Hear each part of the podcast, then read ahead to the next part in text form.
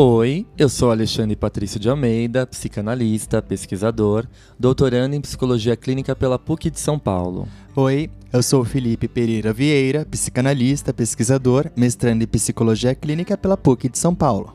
Essa é a segunda temporada do Pílulas Psicanalíticas. Um quadro mais curto e dinâmico aqui do Psicanálise de Boteco.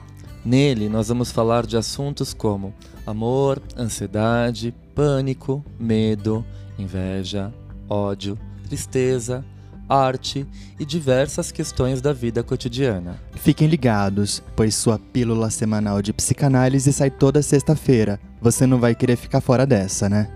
Então, deita aí no divã e se joga nas suas neuroses.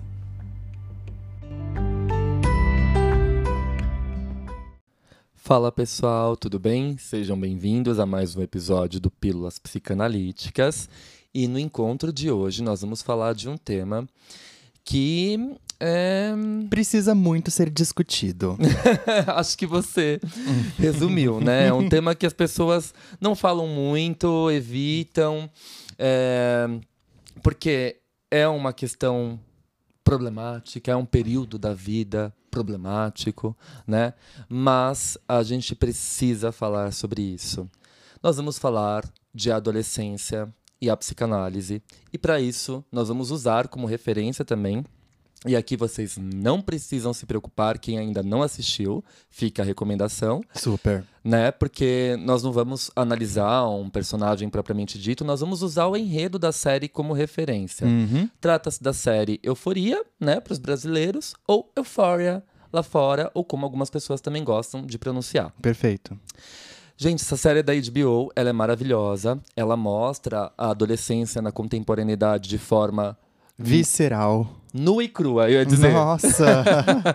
e chega a causar até assim algum incômodo para quem tá do outro Nossa, lado assistindo. inquietação total. Muita. Então, é... e por que ela causa tanta inquietação e incômodo, né? Como a gente falou aqui. Porque uh, ela vai cutucar ali, ela vai, ela vai tirar o véu, ela vai uh, uh, desnudar o que as pessoas preferem deixar ali para baixo do tapete. Ou seja, é um infamiliar. O infamiliar, né? Muito bom, adorei. O estranho familiar, né? O infamiliar, aquilo que está presente em nós. E muitas vezes o adolescente é um infamiliar. Ele acaba sendo excluído do contexto familiar, não compreendido, né? Uh, acaba sendo visto como uma pessoa extremamente difícil. Uh, que só transgride as regras. O que as pessoas chamam de aborrecente, né? Exatamente, né? É...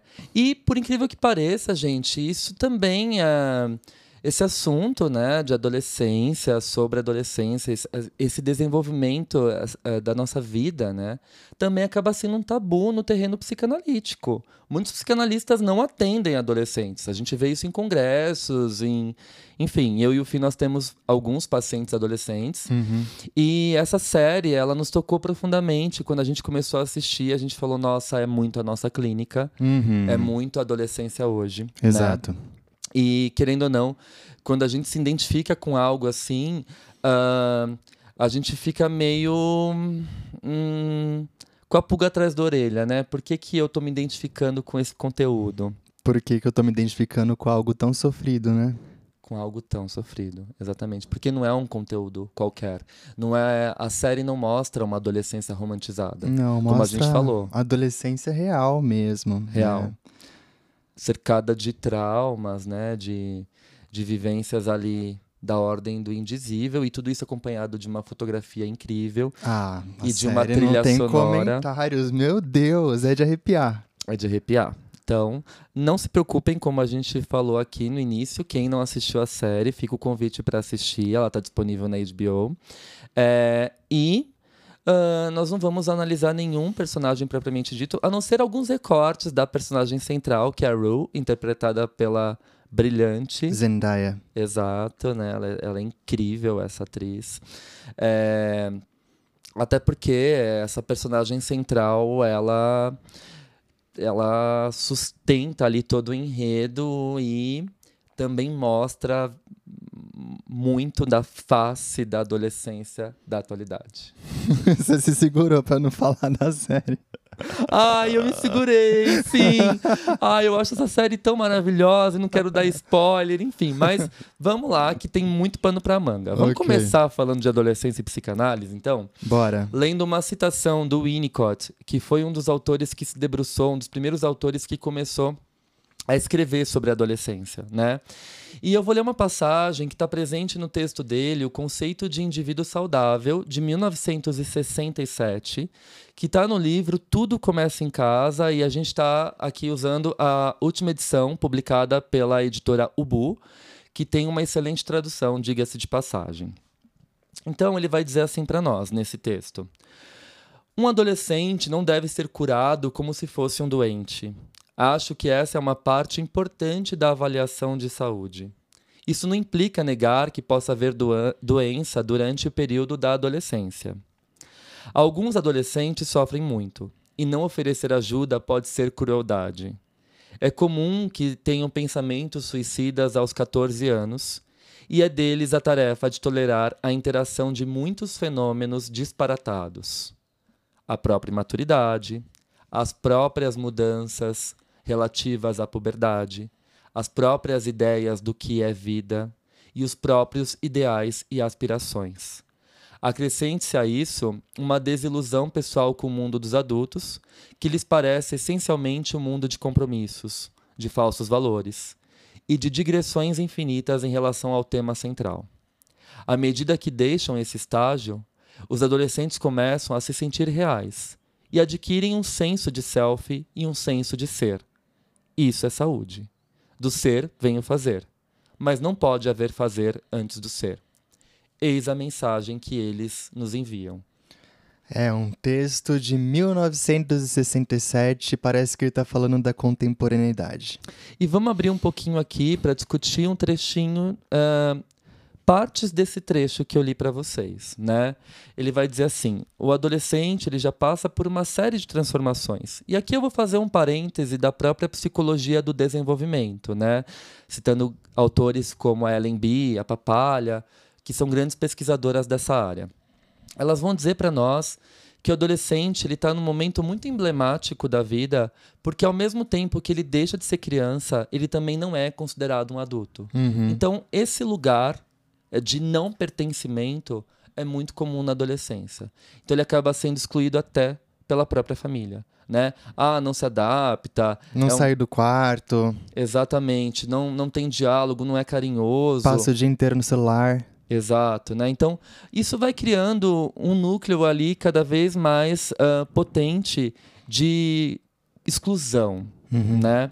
E esse não lugar acaba produzindo aí impactos muito grandes, muito potentes ah, no psiquismo desse sujeito. Sim. Então é interessante que o Winnicott vai dizer para nós, né? É, alguns adolescentes sofrem muito e não oferecer ajuda pode ser crueldade. Então, às vezes, nessa compreensão que a gente tem, ah, mas já é quase um adulto. Esse já é quase, Ainda não é. ainda não é. E implica também a gente ignorar esse sofrimento.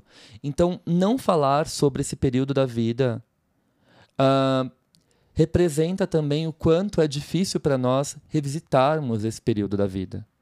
Então, quando a gente assiste essa série, eu e o Fih, a gente fica muito impressionado porque a gente revisita alguns momentos da nossa própria adolescência e a gente se identifica com aqueles personagens, né? Que têm histórias de sofrimento, histórias de ah, estarem numa constante busca pela aceitação. E a gente tem que lembrar que nesse mundo onde tudo é atravessado rapidamente, né? eh, como bem disse a Fernanda Fazio no nosso último episódio, A Era da Pressa, não tem tempo para o psiquismo processar esses acontecimentos Vai no automático mesmo. Vai na, anes- na anestesia. na anestesia. E aí é, eu posso recorrer a alguns ahn, recursos, né? Mecanismos que favorecem essa anestesia ou Ou ilusoriamente me dá a sensação de que eu estou mais vivo. Então eu posso me anestesiar indo para as drogas, para o álcool, para o sexo em excesso, ou eu posso fazer tudo isso como uma alternativa para garantir um contorno a esse meu eu que está esparramado, perdido. Em fragmentos. Em fragmentos, que é o que a gente vai falar daqui a pouco. Uhum. Mas eu acho importante agora a gente já entrar na série e trazer alguns recortes dessa obra de arte, né? Que é esse seriado. E para isso a gente tem um convidado de honra, que é o nosso querido André Alves. Ele é psicanalista, pesquisador e escritor. E também é cofundador da página Float Vibes. E também tem um podcast aqui junto com o Lucas Lidic no, uhum. né, nas principais plataformas, uh, que se chama Vibes em Análise. E a gente pôde contar aqui com o depoimento do André, que é um grande fã de Euforia uhum. também. Sim. e vocês vão perceber isso Nossa, na fala dele. Estampadíssimo. É. Então vamos uh, ouvir o André que tem essa fala tão potente. Super. Bora.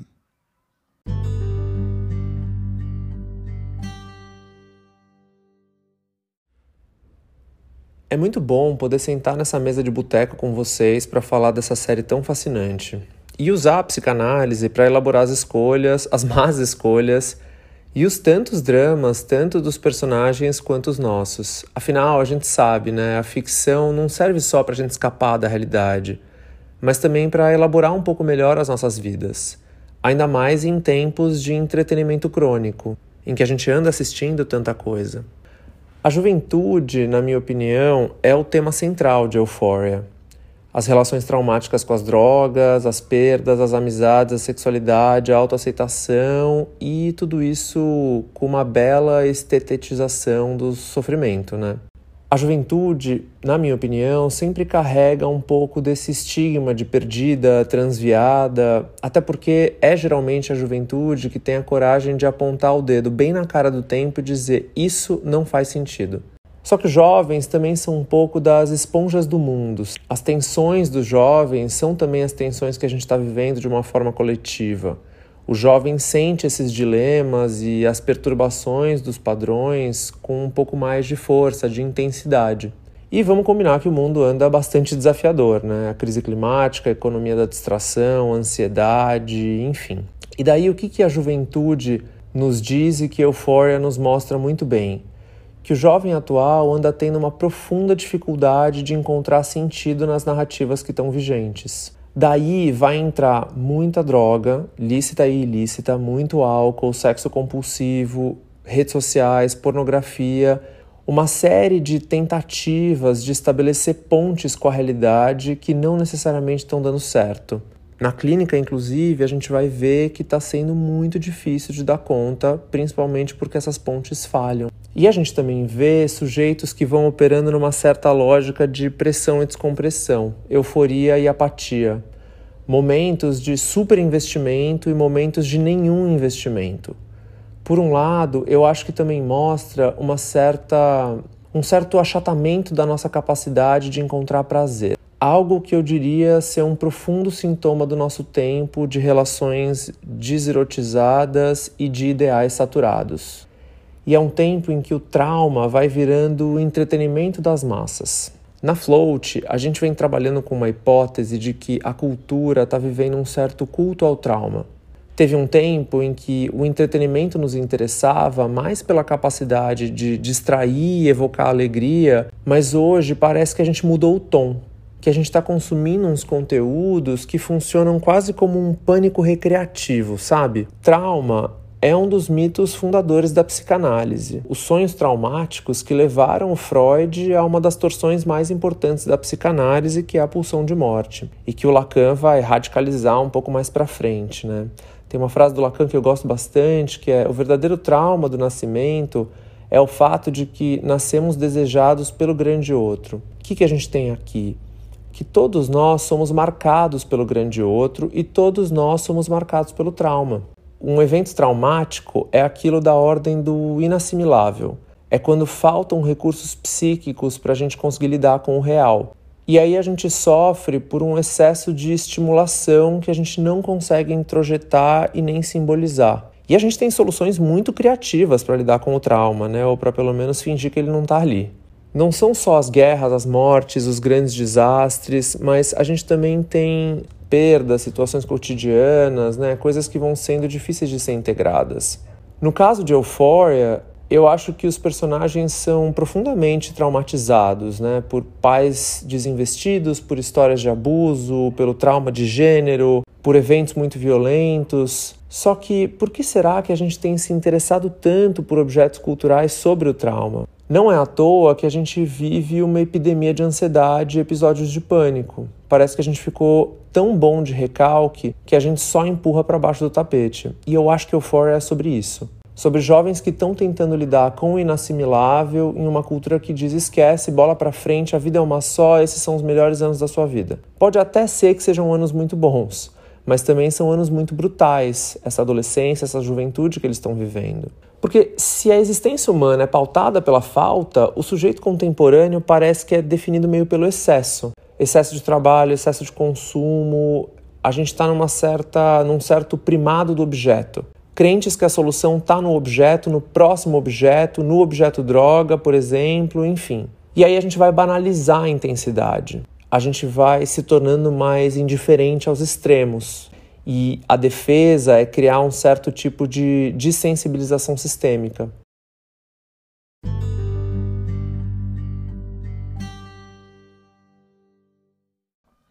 Bom, é, eu ficaria horas ouvindo, ouvindo André. André. Nossa! Ai, é muito gostoso ouvir. Ele é super inteligente. Eu sou um grande admirador do trabalho dele. É uma fala extremamente potente, né? E essa costura que ele faz da psicanálise com a cultura pop, né? Eu acho sensacional. É, eu fico de boca aberta. É, eu acho que assim, por mais que a gente. É... Isso, né, a gente fala assim brincando, ah, a gente está fazendo uma análise selvagem desse filme, dessa série, desse livro, mas essas, essas obras de arte, né, essas obras culturais, elas servem para isso, elas são um parâmetro para a gente se identificar, para a gente poder se colocar naquele lugar, para a gente poder ter uma outra percepção de mundo, uhum. né?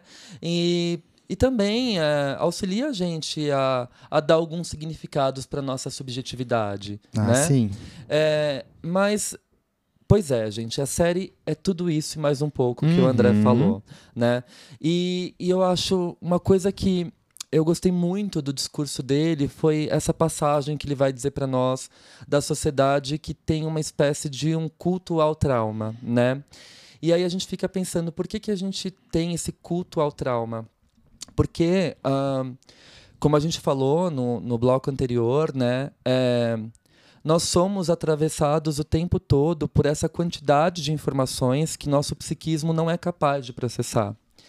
Além disso, nós passamos por vivências primárias muito traumáticas. Sim. E o trauma, ele pode ser desde algo muito grave, assim, muito impactante mesmo, um abuso sexual, uma agressão física, ou ele pode ser algo, digamos que mais sutil, né?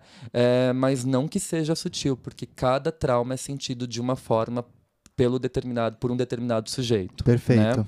Então, uh, o bullying que a gente sofria na escola quando pequenininho, uh, aquela piadinha que o tio ia em casa e soltava, Nossa. que pode parecer nada para algumas pessoas, para quem sofre aquilo na pele, na carne, como diz o Ferenczi, né, o Sandor Ferenczi, é, é muito marcante. Deixa cicatrizes assim uh, permanentes, E né? dói muito mais quando você não tem a quem recorrer para contar, né? Exato. É, são, são feridas que não se cicatrizam, na verdade. Né? Elas ficam abertas, pulsando, é, sangrando e geram muito sofrimento. Então, é, o que, que o trauma faz com o sujeito? E aqui eu gosto muito de uma passagem do Luiz Cláudio Figueiredo, que ele vai dizer assim para nós. Né? Num dos livros dele. Depois eu falo para vocês qual é o livro, porque eu não tô com a referência aqui, eu só recortei a passagem. Mas provavelmente é um livro de cabeceira, né? É um livro de cabeceira, como Tá. a maioria dos livros do Luiz Cláudio Figueiredo. Figueiredo vai dizer assim para nós, né? Ah, vamos pensar um pouquinho, ah, antes de ler essa passagem do Figueiredo, que um dos autores a falar da problemática do trauma na clínica, né? Claro que Freud fala do trauma, principalmente quando ele vai descrever a sua teoria da pulsão de morte, né? Ele vai falar dos pacientes traumatizados pelo evento da guerra. E a gente pode é, pensar hoje por toda essa geração traumatizada pelo evento da pandemia e agora, por conseguinte, a própria guerra, né? Total. Que a gente não sabe quais são os rumos disso. Quais serão os rumos disso, né? Na verdade. Uh, mas é interessante a gente pensar que o Ferenc ele tem uma forma muito particular de resgatar a teoria do trauma e formular uma metapsicologia do traumático. Ele vai dizer assim para nós que diante de um evento traumático, o indivíduo ele não consegue reprimir, né, é, essa passagem, esse evento. O trauma ele não passa pela via da representação do psiquismo. Então, portanto, ele não é recalcado. Perfeito. Né? Ele é clivado, uhum. ele é dissociado. E, nesse sentido, o que vai acontecer é uma clivagem narcísica. O que é clivagem narcísica? É uma clivagem do próprio eu. E o Ferenc vai tirar isso, essa ideia, a partir da, da própria análise do reino animal, né? da biologia. Por exemplo, de alguns répteis que soltam a, a sua cauda né? quando eles estão ali uh, ah. Mediante uma cena de ameaça, né? Isso. É, é, o que a é. gente chama de autotomia. De autotomia, é um termo da biologia, né? Que o animal solta uma parte do corpo para poder se defender do predador. Ele abandona um pedaço do corpo para trás e segue em frente. Exato. Mas é uma autoclivagem, né? Um uhum. pedaço do próprio eu que vai embora. É como se você estivesse deixando um braço para trás. E olha quanta dor está envolvida nisso, né? Uh, e é interessante que o Ferenc vai dizer assim: nesse processo de clivagem narcísica, o eu se divide em duas partes. Uma parte que tudo sente e outra parte uh, que tudo sabe. sabe. Mas só que essas partes elas são incomunicáveis entre si. Então, por exemplo, a parte que tudo sente funciona muito bem, uhum. mas a parte que tudo sabe não, não funciona, não está ali em comunicação com a outra, né? Então, a gente pode ter o contrário, né? Um sujeito que tudo sabe, que racionaliza tudo, uhum. mas não se permite sentir nada. Uhum. Né? Então, busca racionalizações para todos os, os aspectos da vida, né? para todas as instâncias da vida, mas não se permite sentir nada. É, racionalizar também é um mecanismo de defesa, né? Exato. Então são aqueles sujeitos muitas vezes que reclamam é, de sentimentos de vazio, de sensações de uma vida não vivida, que a gente já falou aqui, né? Aqueles sujeitos que ap apresentam muito tédio e apatia, né? Ou uh, numa busca superficial de integração desse eu, a gente recorre a alguns mecanismos artificiais, né? Que supostamente promovem uma integração momentânea. Momentânea. Uhum. Mas que não são suficientes, não são efetivos, né?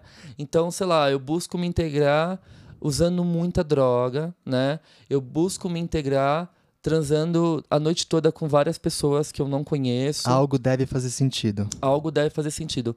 E nesse momento que eu estou realizando isso, que eu estou me valendo desse recurso, eu me sinto minimamente inteiro. Perfeito. Né? Então, é muito importante a gente pensar no trauma por essa via ferenciana, porque faz muito sentido quando a gente vai compreender, por exemplo, a a clínica com os pacientes limítrofes ou borderlines, que vivem na borda. Porque esse eu clivado, ele está esparramado, fragmentado, uhum. pulverizado. Né? E o sujeito ele busca uh, recursos para dar um contorno a esse eu espraiado. E como a gente disse, são uh, recursos muitas vezes ineficazes, né? Que atiram esse sujeito cada vez mais para o abismo. Sim. E é o que a gente vê muito na série, né? Exatamente, eles acabam se machucando ainda mais. Sim. Uh, bom, então vamos voltar aqui pro texto do Figueiredo. E depois eu falo a origem dele, tá? Porque tá anotado, gente. Mas eu vou ler a passagem que eu recortei primeiro. Ele diz assim: A morte, nos processos descritos por Ferenczi, se insinua duplamente de um lado, a parte traumatizada fica em um estado de assédio silenciosa e encolhida. Um verdadeiro self protegido e engaiolado, mas também amortecido e mortificado. De outro, a parte eficaz e operativa, o falso self. Às vezes, muito diligente e esperto. Na verdade, funciona. Em casos extremos, quase como um self-autômato. Como um inorgânico em atividade, como um orgânico mineralizado. Sua pseudomaturidade é também uma pseudovitalidade. Daí a sensação de não vida, de não realidade, de vazio, de não nascimento que o Winnicott descreveu tão bem ao falar dos pacientes esquizoides do tipo falso self. Estas diversas modalidades de retorno à quase morte, como forma de manutenção da vida, seja pelo mimetismo puro, pela identificação com o agressor, pela autotomia, em que partes são descartadas para que o resto sobreviva, e pela autoanestesia, sempre estiveram no foco ferenciano em seus trabalhos clínicos com os pacientes traumatizados e em suas teorias a respeito desse enquadre. É, dá até um, um friozinho na barriga, né? É, o que a gente tem que pensar é o quanto essa sociedade ela favorece ainda mais esses processos de traumatismo, né? Uhum. Uh, esse texto, na verdade, do Figueiredo é um artigo que se chama A Tradição Ferenciana de Donald Winnicott, apontamentos sobre regressão e regressão terapêutica. Nossa, que rico. Um artigo de cabeceira, ele está disponível na Revista Brasileira de Psicanálise, vocês acham, só dando um Google. Ele é de 2002. Um, e vocês acham ali no acervo da, da própria Revista Brasileira de Psicanálise. Enfim, gente, é, voltando aqui um pouco ao tema da adolescência, né? Como esses adolescentes são o tempo todo traumatizados justamente por não terem um lugar para uh, falarem sobre as suas vivências. Uh, como a gente falou, às vezes dentro do, do próprio espaço familiar eles são ignorados, eles não têm fala, né? Eles não são ouvidos. Uhum. Ou quando muito é, eles são sobrecarregados de um excesso de cuidado que às vezes não é um cuidado legítimo, é um controle. É um controle da parte do cuidador, né? Uma necessidade de lapidar o sujeito de acordo com aquilo que este cuidador, pode ser a mãe, pai, o tio, o avô, enfim, gostaria que fosse, né? Gostaria que, que ele se portasse. Enfim, a gente já pensa aí numa uma série de intrusões. Total. É, eu acho interessante também a gente falar desse falso self que se cria e entra em funcionamento, às vezes de forma né, uh, uh, autônoma, né? Ele, ele tem uma autonomia própria. É, acaba sendo um falso self muito espertinho, né? Sim. Uh, é uma, uma forma de sobrevivência. Uma né? forma de sobrevivência. Autopreservação. Isso. Mas a gente tem que pensar que esse falso self, hoje, trazendo a teoria winnicottiana para a contemporaneidade, ele não é só produzido dentro do meio familiar. Não.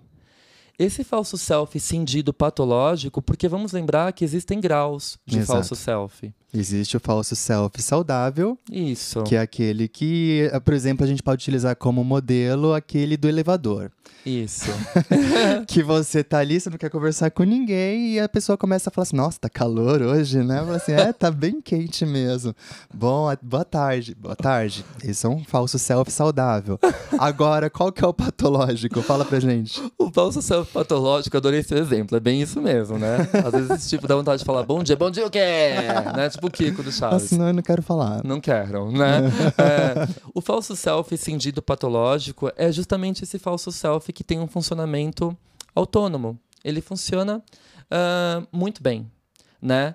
Mas aí que tá, é uma vivência falsa. Então, para você se sentir minimamente verdadeiro, você busca recursos.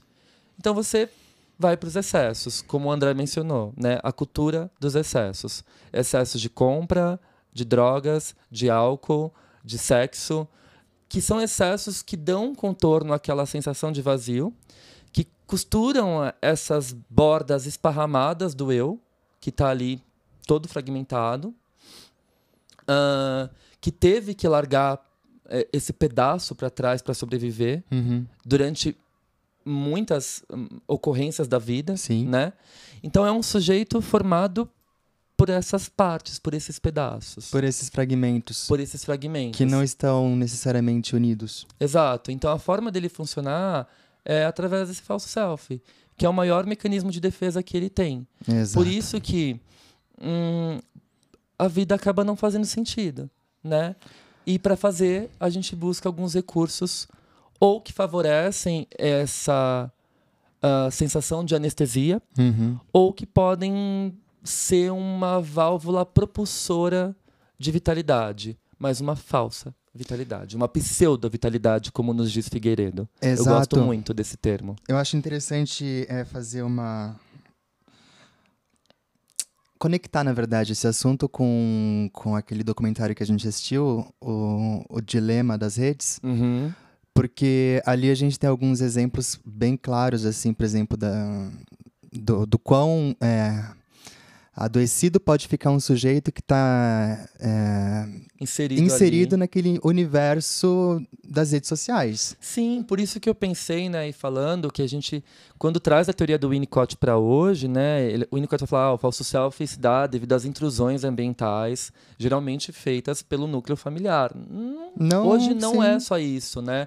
A gente sofre intrusões ambientais o tempo todo. Exato, Né, né? então- Tá no seu celular, tá na sua mão. Seja assim para ser aceito, seja dessa forma, seja Se sexy, adapte. é, use tal roupa, Corte o é. cabelo de tal forma, use barba, né? Ou, ou, ou não use ou barba. não use barba É, enfim, né?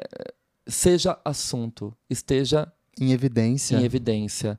E então, é, isso acaba gerando ahn, muito sofrimento psíquico. É, não seria algo espontâneo, né? Seria algo muito objetivo. E muita objetividade também, e a gente pode pensar em algo que não é real. Que não é experienciado, né? Hum, sim, sim. Que não é experienciado em primeira pessoa. É. Mas é, é interessante a gente pensar nessa cultura do trauma e o quanto isso está presente na série, como o André mencionou, né? E esses adolescentes, na verdade, eles são um produto dessa cultura, desse caldo cultural traumatizante, né? Mas, como o André é muito fã, vamos deixar ele falar um pouquinho sobre isso? Fale-nos um pouco mais, André.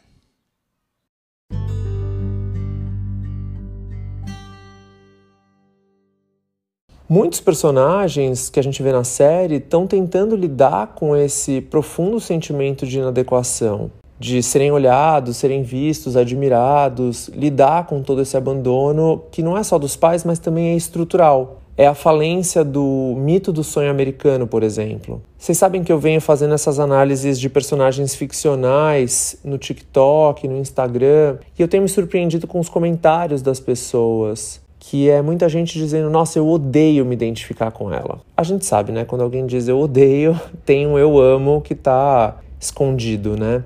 Um amor que não tá conseguindo se sustentar de alguma forma.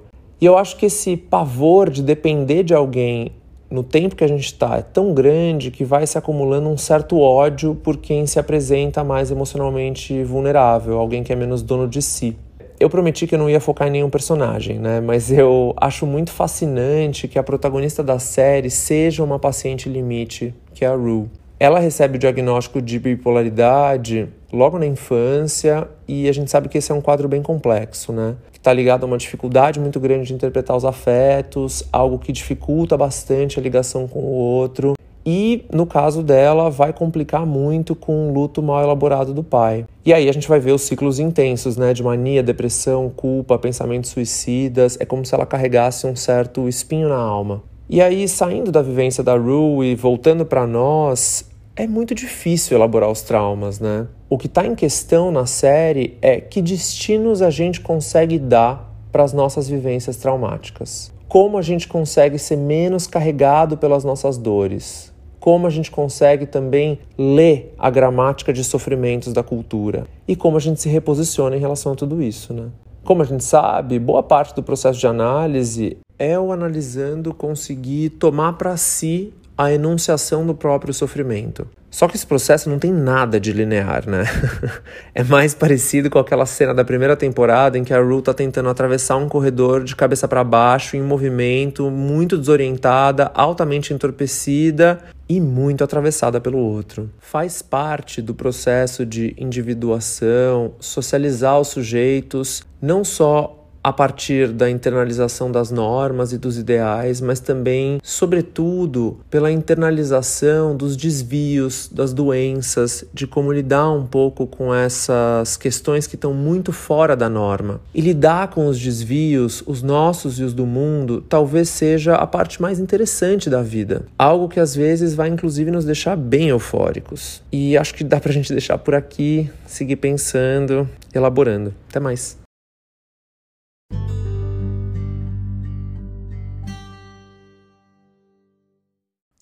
Bom, é, uma coisa muito interessante é claro que não tem como a gente não falar de um personagem, principalmente da personagem central, que é a Rue, né? Uhum. Como o André mencionou. E ela é uma personagem fascinante, uh, super complexa e a atuação da Zendaya é impressionante, né? Total. É, e ela nos fascina ao mesmo tempo também que ela nos inquieta. Uhum. Porque são cenas ali meio incômodas, enfim, né? Uh, mas é interessante que a série, uh, pelo menos a gente tá terminando a primeira temporada, né? Já choramos um pouquinho. Já choramos muito, aliás. é, e todos os episódios da primeira temporada, eles começam com recortes da infância dos personagens principais, de todos esses adolescentes. E a Rue, especificamente, como o André mencionou, né, ela nasce assim num cenário de guerra. Ela nasce no dia que os aviões estão batendo ali no World Trade Center, né? É, e acontece aquela tragédia nos Estados Unidos e os pais estão ali olhando para a televisão e não olham para ela. Ela chora angustiada. É, e depois, na, na infância, ela fica completamente deslocada é, e os pais começam a levar ela para fazer uma série de diagnósticos e ela recebe. inúmeros rótulos né, psiquiátricos Uhum. Que deixam ela ainda mais perdida. Então ela está sempre tentando se encontrar e essa vivência primária traumática é algo que vai bem naquele sentido que a gente falou dessa clivagem narcísica que o Ferenczi apresenta para nós. Diante disso, fica a pergunta: por que que uh, tem tanta resistência né, em relação ao atendimento com adolescentes?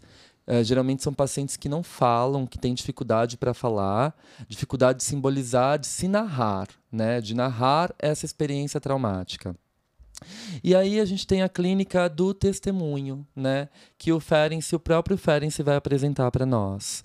É, ele vai dizer assim que uh, quando nós estamos tratando com, lidando com pacientes traumatizados, a gente tem que prestar um testemunho legítimo desse sofrimento. O, o analista ele tem que se implicar mais e acolher essa narrativa, né?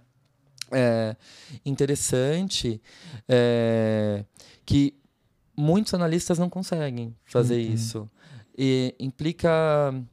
Isso exige que o analista se coloque mais. Né? Sim, sim, fale mais, né? Tente entender, esteja ali, tipo, sentindo com o sentindo paciente. com. Essa é a base da empatia, né? Uhum. Isso que o Ferenc vai falar para nós.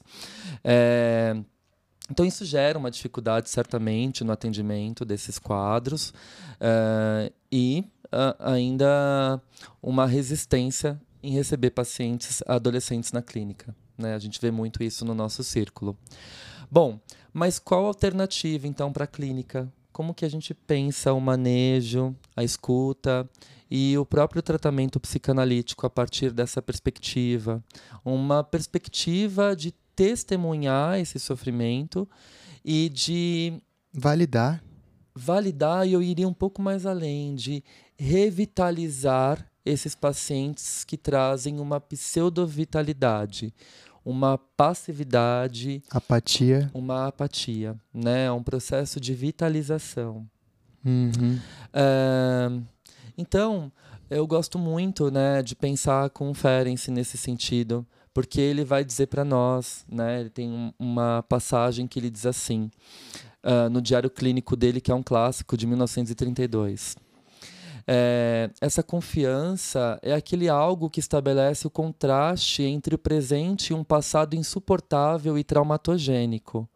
Esse contraste é indispensável para que o passado seja reavivado. Não enquanto reprodução alucinatória, mas como uma lembrança objetiva. Por isso, a via da confiança né, é um pouco mais do que um mero acerto afetivo a gente pensando nessa citação do Ferenczi. Ela é a condição de efetuação na clínica de um retorno a um acontecimento traumático, que ao ser pensado, ele ganha uma nova inflexão. Ao receber um sentido, né, tornando possível a elaboração do evento pela via do pensamento. Uhum.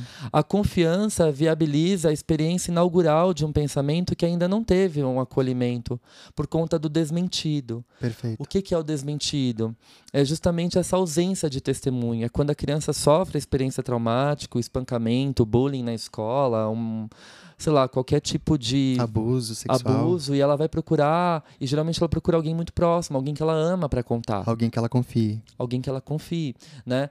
E aí ela vai narrar o trauma e o sujeito invalida, né? Ah, é... isso não aconteceu. Seu tio jamais faria uma coisa dessa. Ah, sua professora jamais ia falar isso para você. Uh, seus amigos jamais vão te bater no intervalo. Isso é coisa da sua cabeça. Que isso, tá louca? É, ou senão você é criança, vai lá e resolve, né? Exato. Com seus amigos. Então não tem espaço, né, para validação do sofrimento. E o que, que ocorre quando essa queixa é desmentida? Bom, acontece uma retraumatização, né? O Ferenc vai falar, inclusive, que quando tem esse desmentido, isso é, acentua a potência do trauma. Entendo. Então, não além uh, da gente ser atravessado por esse, por esse evento traumático, quando a gente passa por uma experiência de desmentido, que eu vou tentar narrar para alguém e essa pessoa não está disponível para me ouvir, esse trauma ele é ainda mais potencializado né? E ele marca ainda mais o, o nosso psiquismo, né? De uma forma não muito positiva. Uhum. Bom, uh, é interessante então, né? Uh, se na ocasião do evento traumático a questão formulada pela criança foi duplamente distorcida e desmentida, distorcida pela identificação com o agressor e desmentida pela falta de apoio da figura que deveria acolher, né? Uh, na prova de confiança, o pensamento que faltou na, naquela ocasião encontra novamente um lugar para o seu desdobramento. Sendo assim, pensar a experiência do trauma é criar a via de uma elaboração para o acontecimento traumático, dando a ele um sentido e uma direção no processo analítico. A palavra criar a via de elaboração, por mais que pareça óbvia, merece uh, um destaque especial, pois inferem-se o pensamento que elabora advém do ato crítico de pensar, né, entrevisto na ocasião de uma neocatarse. O que, que é isso? Um relaxamento. Uhum. Dá espaço para o paciente confiar no Perfeito. analista e poder trazer esse conteúdo no tempo dele. Ou seja, é, é a via da confiança. Sim. Se não tem confiança, o, o paciente não vai conseguir trazer aquele conteúdo, não vai conseguir falar, vai não vai conseguir colocar em palavras aquilo que o domina por dentro, que gera angústia e aflição. Sim. Entretanto, né, só se cria as circunstâncias clínicas é, só se cria essa relação né, se as circunstâncias clínicas forem favoráveis ao acolhimento do acontecimento que deve efetuar o pensamento na análise.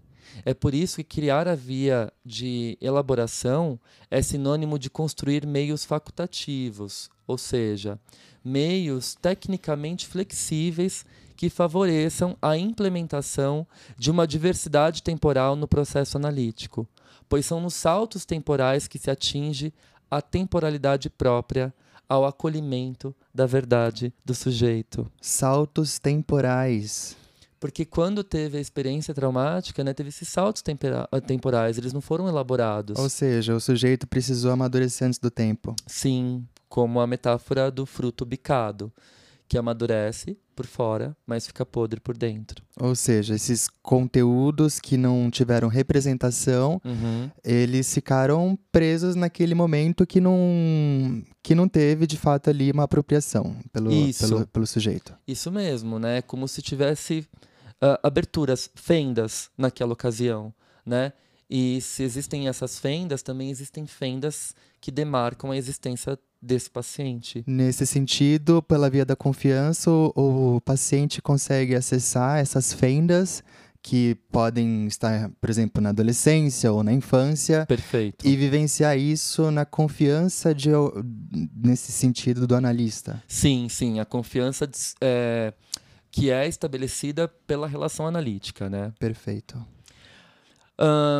Ao invés de simplesmente trazer de volta a análise através da técnica clássica, né, todos os eventos traumáticos do passado para observá-los com uma neutralidade insensível, o que poderia gerar uma repetição danosa do trauma, né, diga-se de passagem, provocando uma compulsão à repetição, Uhum. ou seja, não teríamos elaboração aqui, né? Sim. Uh, Ferenczi apostou na capacidade de construção da experiência traumática, propondo uma técnica que restituísse a benevolência e a escuta de um trauma reatualizado e resolvido em análise através desse estado de relaxamento que ele chama de neocatarse. E aqui é interessante a, a associação clínica apostando no valor dessa repetição que enriquece a experiência e não aquela repetição ah, mortífera. Perfeito.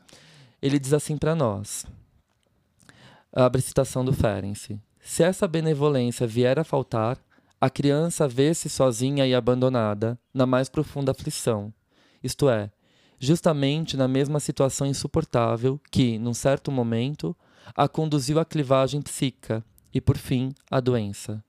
Não surpreende que o paciente não possa fazer outra coisa que repetir exatamente como quando da instalação da doença a formação dos sintomas desencadeados por comoção psíquica. Fecha a citação. Hum,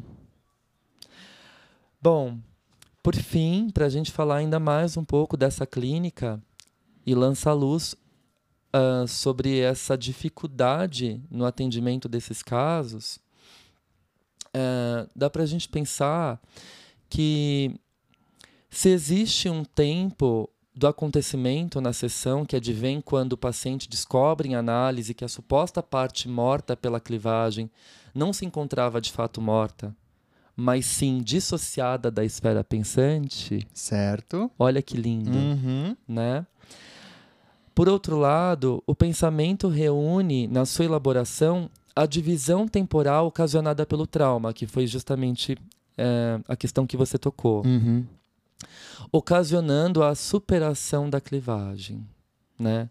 Porque introduz um tempo é, como uma espécie de roteiro narrativo, né, para aquele acontecimento indizível. Uhum. Além disso, na elaboração do acontecimento ocorre a possibilidade de assunção da fragmentação do eu e da sua paradoxal formação. É que inferem-se o pensamento da experiência traumática é inseparável de uma comoção que introduz uma fissura, isto é, uma fenda no ego que o fragmenta ao mesmo tempo em que o estrutura.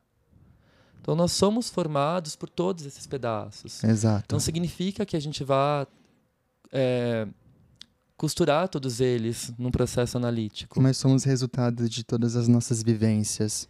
Por isso que faz sentido pensar não no eu bem estruturado, formadinho. Nós somos todos, em algum sentido, fragmentados, Uhum. pulverizados. Porque durante alguns momentos de nossa vida, todos nós fomos atravessados por experiências traumáticas. Sim. Então, conceber essa ideia idealizada de um eu perfeito, integrado, saudável, não existe em análise. E é isso que o Ferenczi aponta. Ah, ele diz assim para nós: o tempo da experiência do trauma faz advir o acontecimento na dissimetria análoga àquilo que a clivagem separou. A ausência de rima entrevista como aquilo uh, que introduz o devir ao fazer com que o passado não coincida mais com o futuro, mas coexista com ele, se abrindo em uma dupla direção simultânea. Com esse aspecto, o tempo do acontecimento traumático reativa a parte supostamente morta pelo eu clivado, fazendo advir no seu lugar a potência irrefutável de um devir no adoecimento. Quanto ao trauma estruturante, tal tempo faz o fragmento coexistir com o momento da construção da verdade imposta pelo encontro analítico, dando margem ao devir que eclode nesse estado de relaxamento inaugurado no encontro da sessão. Então, que o paciente possa, pela via da confiança, relaxar, uhum. confiar e criar uma narrativa para aquelas ocasiões que são e pertencem à ordem do indizível. Talvez esse seja o maior desafio da clínica. É isso que o Ferenczi fala no texto dele, clássico Elasticidade da Técnica Psicanalítica, de 1928. E, ao mesmo tempo, ele denuncia a hipocrisia do analista que se coloca nessa condição de suposta neutralidade porque ele próprio não se encarou no que tange a origem das suas próprias vivências traumáticas. Hum. Se eu não vivi isso em mim, com certeza isso que é levado pelo outro vai ser insuportável para mim. Então, a análise não se sustenta, evidentemente. Uou! Bom, eu acho que é isso. A gente falou da clínica, a gente falou da cultura, a gente falou uh, de euforia uh, e o quanto esses conteúdos artísticos são importantes para a gente também dar algum sentido a esse indizível, por mais que ele seja doloroso e inquietante. Ficamos por aqui? Ficamos, não tenho nem o que falar mais. é isso. Obrigado, pessoal. Espero que vocês gostem. Compartilhem aí com todo mundo. E deixem comentários lá, lá na postagem do Instagram. Do Instagram. Lá no Instagram do André, que é reflectory, underline.